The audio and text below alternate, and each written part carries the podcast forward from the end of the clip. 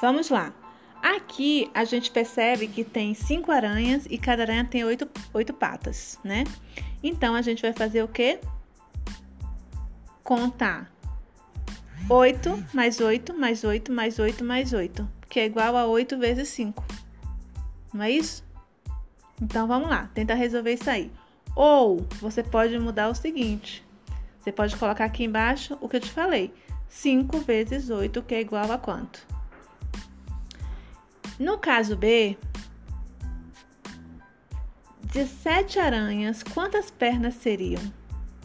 Então você vai fazer a mesma coisa, só contando com sete aranhas, que cada aranha tem oito pernas, e dá o resultado. Aqui a segunda questão. Disposição retangular. Aí você tem aqui um